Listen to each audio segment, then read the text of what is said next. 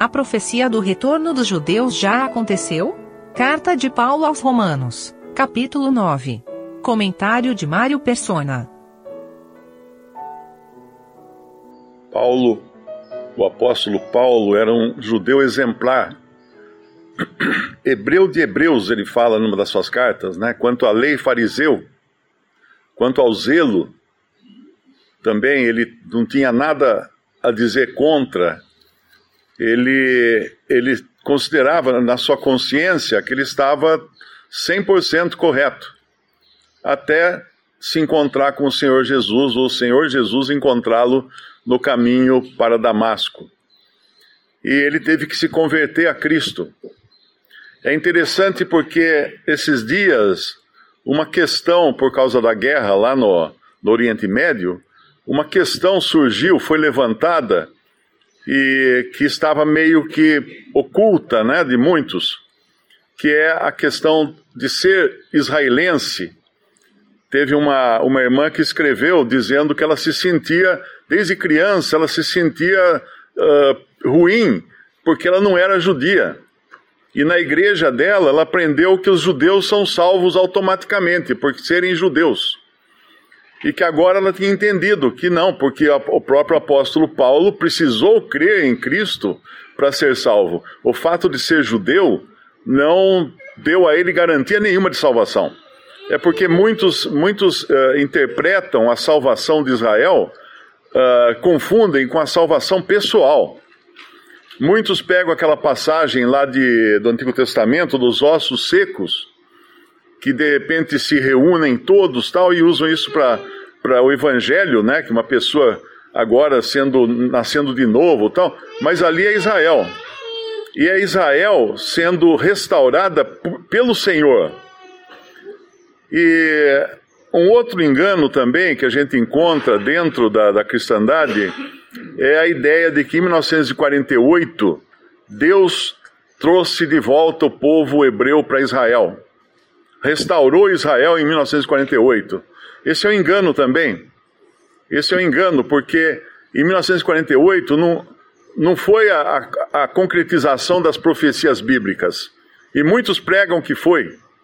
Não foi, porque foi, na realidade, uma ação de governos da Liga das Nações, uh, dos Estados Unidos, da Inglaterra, de uma série de, de fatores que trouxe Israel de volta à sua terra. Mas eles estão ali por um fio de cabelo. Essa semana eu vi uma, uma palestina sendo entrevistada na CNN e ela dizendo que o problema no Oriente Médio é muito fácil de resolver. É só os Estados Unidos parar de apoiar Israel, né? parar de mandar armas para Israel. Ora, mas daí resolve não, porque desaparece Israel. Porque ele está ali só porque ele tem um irmão grande cuidando dele ele tem costas largas, vamos dizer assim, né? Então a ideia de que Israel está na terra por uma ação divina de restauração, cumprindo as profecias, é um engano. Lá em Oséias, quando nós lemos eh, algumas passagens do Antigo Testamento, em Oséias capítulo. em Amós, aliás, Amós, capítulo 9 de Amós, versículo 9, diz assim: Porque eis que darei ordem e sacudirei a casa de Israel de entre as, todas as nações, assim como se sacode grão no crivo, sem que caia na terra um só grão. Todos os pecadores do meu povo morrerão à espada. Os que dizem, não nos alcançará, nem nos encontrará o mal. Naquele dia tornarei a levantar o tabernáculo caído de Davi, repararei as suas brechas e tornarei a levantar as suas ruínas, e o edificarei como nos dias da antiguidade. Isso não aconteceu ainda.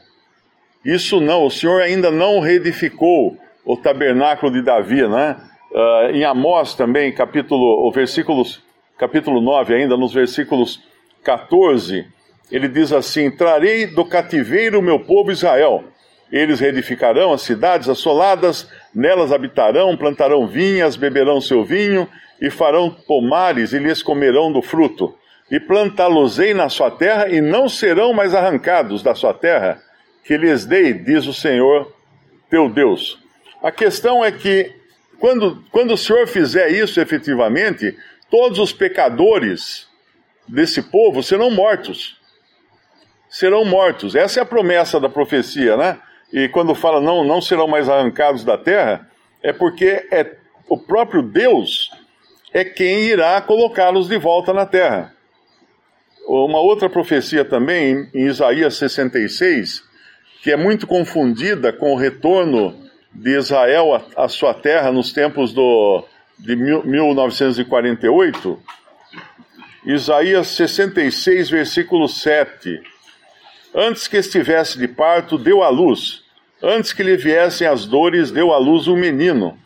Quem jamais ouviu tal coisa, quem viu coisas semelhantes, poder-se-ia fazer nascer uma terra num só dia?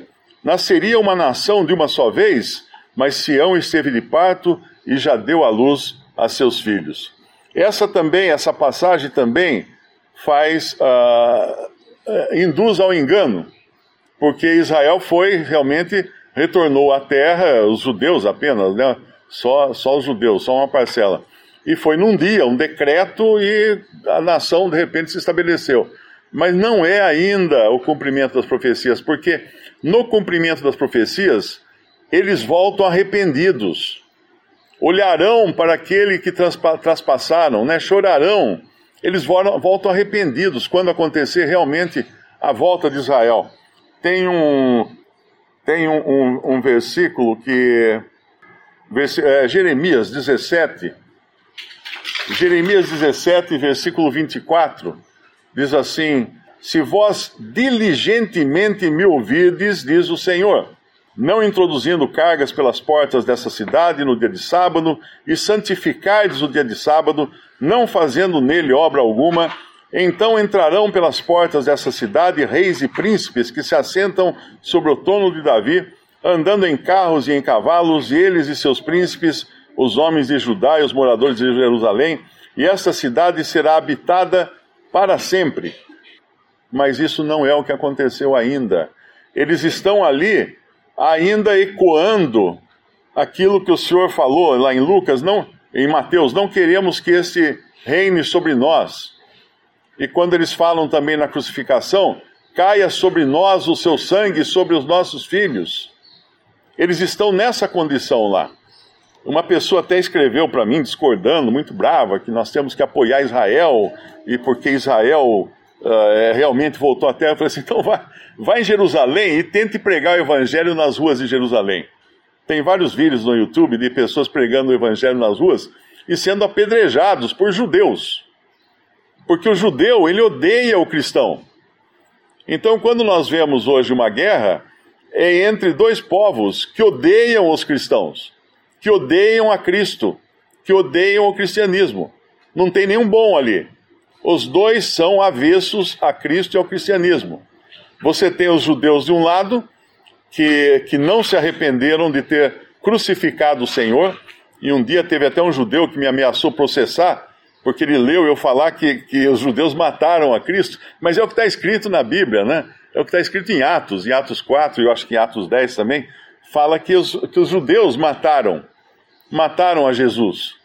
E e muitos não entendem isso. E do outro lado tem os palestinos que seguem Alá, que, que não é Deus. Muita gente pensa assim, não, uh, o, o, Deus cristão é o Deus, é um Deus uh, único, né? é um Deus, é o mesmo Deus do, dos palestinos, dos árabes, é Alá. Não é. Não é, porque o Deus cristão é um Deus triuno. E Alá não é triuno. Por isso que Alá não consegue amar. Deus é amor, como que Deus pode ser amor? Porque na eternidade ele já era Pai, Filho e Espírito Santo, já era uma trindade que podia exercer amor entre essas diferentes pessoas da trindade. E um, um Deus sozinho na eternidade, um Deus solitário, como é Alá, falso, por claro, eh, ele não poderia amar ninguém, porque não tinha ninguém para amar na eternidade. Mas o, o, o Deus triuno, que nós temos a revelação dele no Novo Testamento, é o único Deus que realmente podia amar, porque ele é amor e ele podia amar, então, porque ele exercitou o amor em toda a eternidade. Deus ama o filho. O pai ama o filho, né? Paulo escreve: o pai amou, amou o filho. Por quê? Porque ele já era filho Antes de vir ao mundo, ele já era filho. Um outro erro que alguns cristãos cometem de achar que o Senhor Jesus só se tornou filho quando nasceu em carne aqui nesse mundo. Então, uma, uma boa, um bom exercício é orar pelas pessoas que estão passando por essa guerra, seja palestinas ou israelenses, para que creiam no Senhor Jesus Cristo e sejam salvas. E não tomar partido nem de Israel, nem de, de nem de, de, palestinos, porque ali é, é que nem quando tem, você tem irmãos dividindo a herança e você tenta se meter na, na, na, divisão da herança, aí eles se juntam todos e batem em você e vão ser contra você. Ali é briga de família. Eles estão brigando por, por algo, mas o que cada israelense e cada palestino precisa fazer é se converter. E o fato de ser judeu é detentor, sim, das promessas de Deus como nação, não como indivíduo, né? mas como nação, porque no futuro Deus vai restaurar, uh, depois do arrebatamento da, da igreja, o Senhor vai restaurar Israel, mas aquele Israel que é o Israel verdadeiro, aqueles arrependidos que vão uh, se vão chorar, vão lamentar, porque um dia eles eles entregaram o Senhor para ser morto numa cruz. Eles, entre... eles são culpados. O sangue de, o sangue de Cristo, da, da morte de Cristo, paira ainda sobre a cabeça deles e de seus filhos, dos seus descendentes.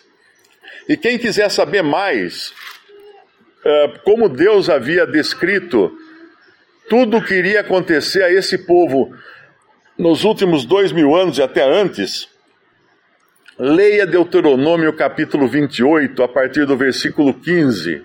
É muita coisa para nós lermos aqui. Mas ali está descrito tudo em detalhes que Israel passaria por terem rejeitado, até o capítulo 14 de Deuteronômio 28, o Senhor falando para eles as bênçãos que viriam da obediência. E do versículo 15 em diante do capítulo 28 de Deuteronômio, é o Senhor dizendo a eles as maldições que viriam se eles fossem desobedientes. E essas maldições estão aí agora. Quando você vê lá o, o, os terroristas invadirem casas de, de israelenses e decapitarem bebês e matarem a família inteira e fazerem coisas horríveis, né? Estuprarem as mulheres e tudo mais, estava tudo escrito. Em Deuteronômio o Senhor avisou que seria assim. Não é novidade. Hitler uh, perseguindo os judeus e matando e mandando para câmaras de gás, estava tudo escrito. É, na realidade, a gente pode se, se, se, se, espantar com a crueldade né, do, que, do que os homens fazem, mas isso é o homem que é pecador. Até teve essa semana muita gente falando mal de, de, dos, dos, terroristas matando bebês né, nos kibbutz de Israel. E a questão é a seguinte, mas não é isso que fazem no aborto, né, quando o país autoriza e legaliza a matança de bebês no, no, no ventre da mãe, por que ficam tão, tão uh, cheios de milindres agora? Porque mataram bebês. É isso que, que os homens fazem já, de, de forma até aprovada pela lei, não é? Talvez você não possa pisar num ovo de, de, tartaruga. Você vai preso e você não vai ter, não vai poder ser pagar fiança para escapar da cadeia, porque você pisou no ovo de uma tartaruga uh, marinha, né? Mas você pode matar a criança ainda em estado embrionário, que você não vai preso. Então esse mundo, ninguém espere que vá arrumar. Não vai.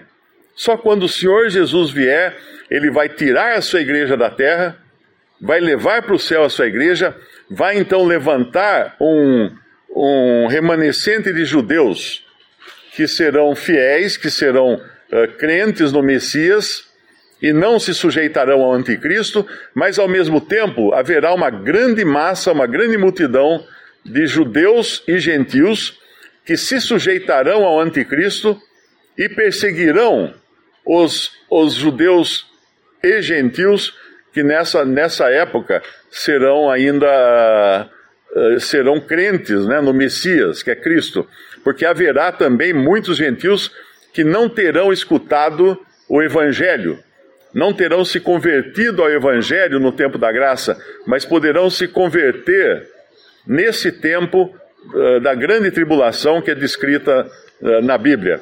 Esses são ali, quando a gente lê uh, Mateus 24, é bom entender o seguinte: ali não é a igreja na terra, ali é Israel na terra, ali são os judeus na terra. E quando você lê Mateus 25, ali estão as classes de pessoas na terra nesse tempo da grande tribulação. Você tem os bodes, que serão os perseguidores dos pequeninos irmãos, que são os, os, os, judeus fiéis, serão remanescentes judeus, são os pequeninos irmãos do Senhor, que são chamados assim naquele capítulo, e você tem as ovelhas, que serão os gentios, que darão guarida, darão proteção a esses pequeninos irmãos. E você tem os pequeninos irmãos. Os bodes efetivamente serão todos e também encabeçados no Ocidente pela própria cristandade, que voltará a perseguir judeus, como já fez o ensaio lá no tempo da, da Idade Média, né, quando prendiam e matavam e queimavam na estaca os judeus e mesmo cristãos que eram considerados uh, uh, hereges, né? Então, tudo que está acontecendo no mundo hoje não é para a gente se espantar, é para a gente levantar a cabeça e falar assim: Uau, o Senhor está às portas. A qualquer momento seremos tirados daqui, porque as coisas, as profecias vão começar, vão, vão, o gatilho profético vai ser apertado, né, vai ser detonado a partir do arrebatamento da igreja. Não são profecias se cumprindo agora, mas existe um palco que está sendo armado e nós podemos enxergar isso e podemos nos regozijar com isso e continuar levando o evangelho para os perdidos, independente se são palestinos, uh, israelenses, corintianos, o que for, não importa. O evangelho é para todos. O evangelho é para todos e, e, o cristão deve não tomar partido de, de país nenhum, porque os países têm seus interesses quem promove a guerra é geralmente quem não vai à guerra. Nós, nós vimos o que aconteceu no Iraque, né, quando os Estados Unidos, o Bush declarou uma guerra santa. Uau, pegou o termo da, da Idade Média lá, da Inquisição, para declarar uma guerra santa contra uh, Saddam Hussein e o Iraque, porque eles estavam escondendo armas químicas de extinção de, de, de genocídio, de, de matança em massa e tal. Foi lá, derrubaram muita bomba, mandaram muito soldado americano morrer lá e não tinha arma nenhuma de, de, de, de extinção em massa. Não tinha. Tinha petróleo, claro que tinha petróleo. Dizimaram cidades inteiras, por quê? Porque tem as empreiteiras americanas que precisam de serviço, precisam dar emprego para os seus funcionários. Então eles mandam depois as empreiteiras para reconstruírem todas aquelas cidades. Assim são as guerras as guerras têm interesses muito maiores do que o de proteger populações ou qualquer coisa assim. As guerras têm interesse econômico. E não é diferente ali também. Pode ter certeza que na Palestina, toda aquela destruição, todos aqueles prédios que foram demolidos por bombas, serão reconstruídos. Muito dinheiro vai ser dado ali para a reconstrução da Palestina. Mas nós cristãos devemos ficar de fora disso entendendo que os planos do Senhor não podem ser frustrados. E vai chegar o dia quando ele virá resolver a questão de Israel e do mundo. Quando ele vier a esse mundo e pisar ali no Monte das Oliveiras e, e então ser recebido por um remanescente de judeus fiéis. Não judeus uh, desobedientes como esses que estão hoje habitando na Palestina, que têm aversão ao Evangelho e apedrejam cristãos que tentam ir lá pregar o Evangelho. Não, não esses, mas aqueles que realmente vão reconhecer a Cristo como seu Messias.